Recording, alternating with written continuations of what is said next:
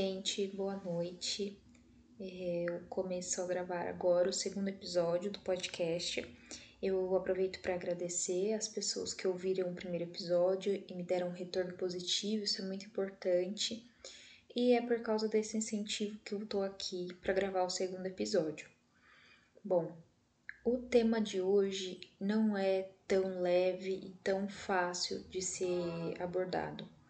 A gente sabe que a gente está vivendo um momento muito difícil no Brasil e no mundo todo, e é difícil não se posicionar nesse momento, mesmo com o coração pesado. Tem dia que a gente escolhe se ausentar e não ler notícias para manter um pouco da sanidade mental, mas se informar e se posicionar nesse momento é muito importante. Então hoje eu queria falar um pouco sobre esse momento de dificuldade que a gente encontra em relação às mortes, em relação a tudo que tem acontecendo com a população negra do Brasil e do mundo. Bom, tem muita gente subindo hashtags nas redes sociais em favor desses movimentos, como a hashtag Vidas Negras Importam, e eu queria falar um pouco sobre isso, trazer alguns dados e dar minha opinião a respeito de, de alguns assuntos relacionados a esse. É, existe uma, uma pesquisa do IBGE que mostra que a população negra é a principal vítima de homicídio no Brasil. E esse é um dado, uma pesquisa que eles fizeram, que entre 2012 e 2017 foram registrados 225 mil mortes de negros por assassinato. Em proporção, os negros têm 2,7 mais chances de ser vítimas do que os brancos. Enquanto para a população branca esse indicador se mantém estável, a taxa de homicídio de pretos e pardos aumentam em todas as faixas etárias. É, chega a ser engraçado quando as pessoas falam que o racismo não existe, que isso é vitimização das pessoas negras, que isso é uma coincidência mas acontece que as coincidências sempre atingem a população negra.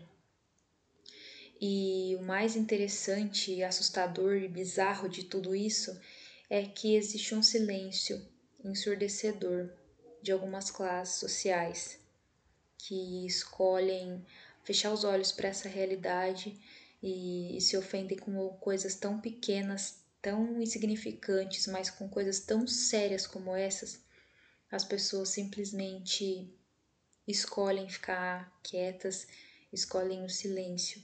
E isso é bizarro, é assustador. Tem uma frase que eu gosto muito do Martin Luther King que é mais ou menos assim: o que assusta não é a violência de poucos, mas a omissão de muitos. Temos aprendido a voar como os pássaros, a nadar como os peixes, mas não aprendemos a sensível arte de viver como irmãos.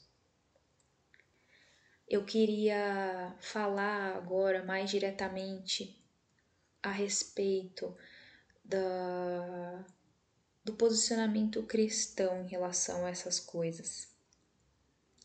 Eu, infelizmente, não vi quase nenhum cristão se posicionando em relação a isso, ou pelo menos lamentando essa situação que a gente está vivendo. Porque existe uma coisa muito esquisita que acontece: é que quando um cristão se posiciona em relação a essas coisas, ele rapidamente é acusado de estar escolhendo um lado político. As pessoas conseguiram politizar a Bíblia conseguiram politizar o posicionamento de Jesus durante a sua vida toda, que foi em favor dos menos favorecidos.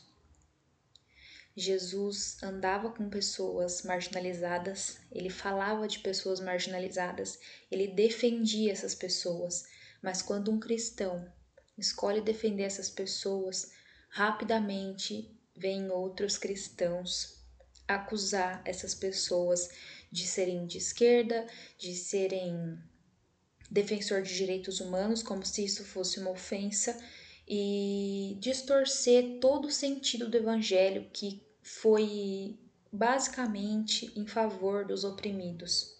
a viúva, do pobre, do mendigo, do sem-teto, que são classes que estão desprotegidas, sem condição nenhuma de se defender, de se proteger desses sistemas que oprimem essas pessoas. E quando Jesus veio na terra, em Mateus 25, 40, ele disse que tudo que fizerem para os pequeninos, vocês estão fazendo para mim. Quando ele disse: Tive fome, me deste de comer, tive sede, me deste de beber. E aí os, os discípulos perguntaram: Mas quando, Jesus, que nós vimos o Senhor nessa condição? E ele respondeu dessa forma: que tudo que fizerem aos dos pequeninos, quem são os pequeninos? São as pessoas marginalizadas, são aquelas que a gente escolhe colocar às margens, que a gente escolhe ignorar e escolhe deixar em situação de, de miséria, seja física, seja emocional, e escolhe é, ignorar essas pessoas para quem Jesus deu tanta ênfase durante toda a vida, durante todo o Evangelho. E é muito triste isso. É muito triste porque é impossível falar desses assuntos sem surgirem esse tipo de acusação. Em que momento as pessoas conseguiram politizar a verdade bíblica? Em que momento as pessoas conseguiram é, falar, acusar um cristão que defende as minorias de estar sendo de esquerda, de estar sendo militante? Em que momento ser defensor dos direitos humanos se tornou uma ofensa?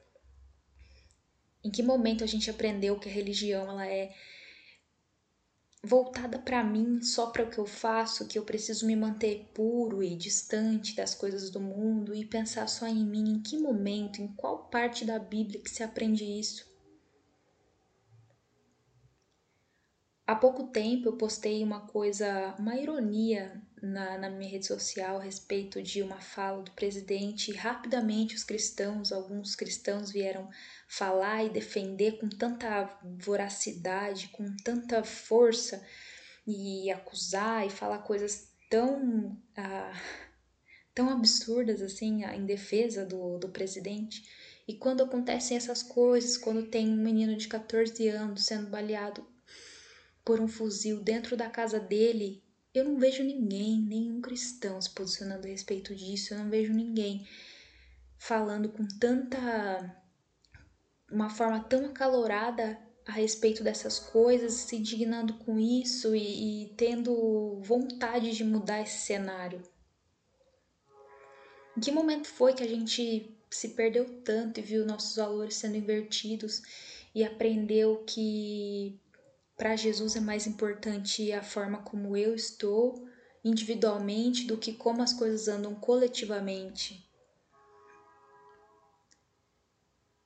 A gente está vendo tudo que está acontecendo agora nos Estados Unidos por causa da morte do George Floyd, que é um absurdo, que é revoltante, que é chega a ser assustador e inacreditável e agora surgiram movimentos no mundo todo, inclusive aqui no Brasil, mas o nosso país já tem perdendo, já vem perdendo gente negra há muito tempo.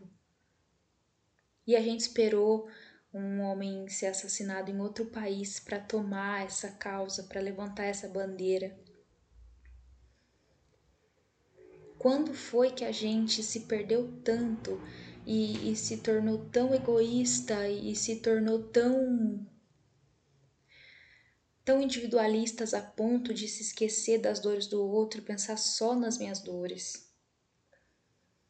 Quando foi que nós cristãos aprendemos de Jesus a olhar para o nosso umbigo e ignorar tudo que está acontecendo lá fora?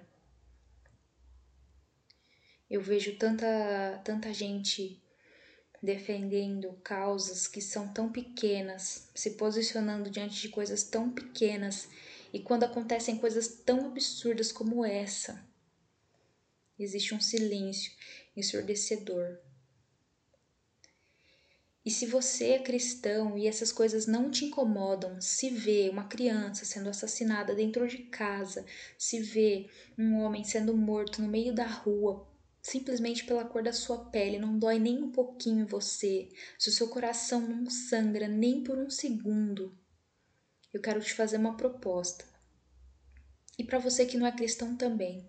Eu quero que você hoje, antes de dormir, quando deitar a cabeça no seu travesseiro, pense: por que essas coisas não me incomodam?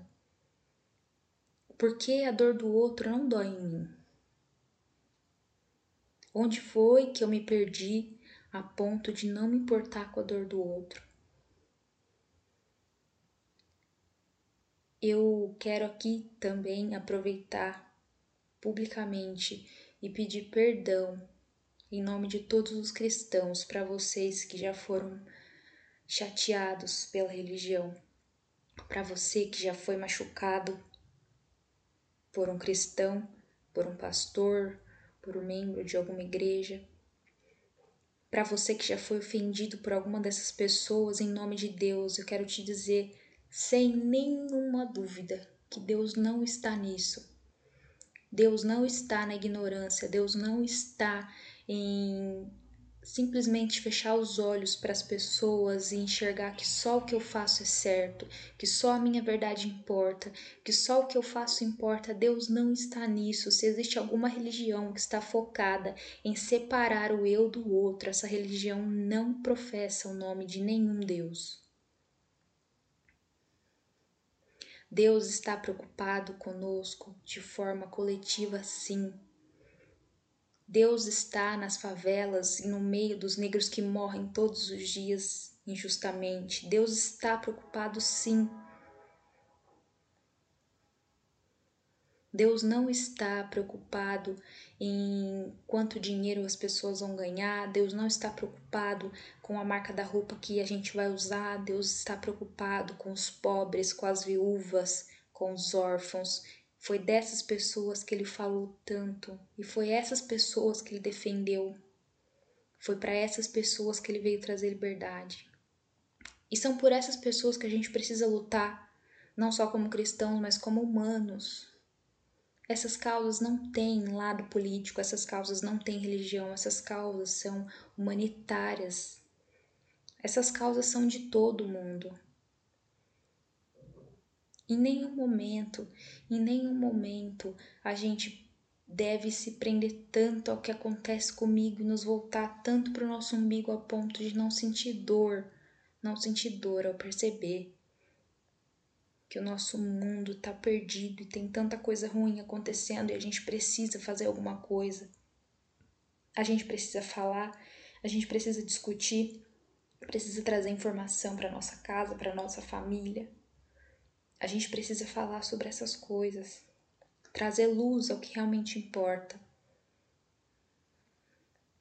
É muito difícil para mim falar isso, porque eu acabo muitas vezes tomando para mim muitas coisas, muitas dores assim, quando eu vejo essas coisas acontecendo, isso me afeta diretamente, eu fico mal, eu enfim. Mas é importante.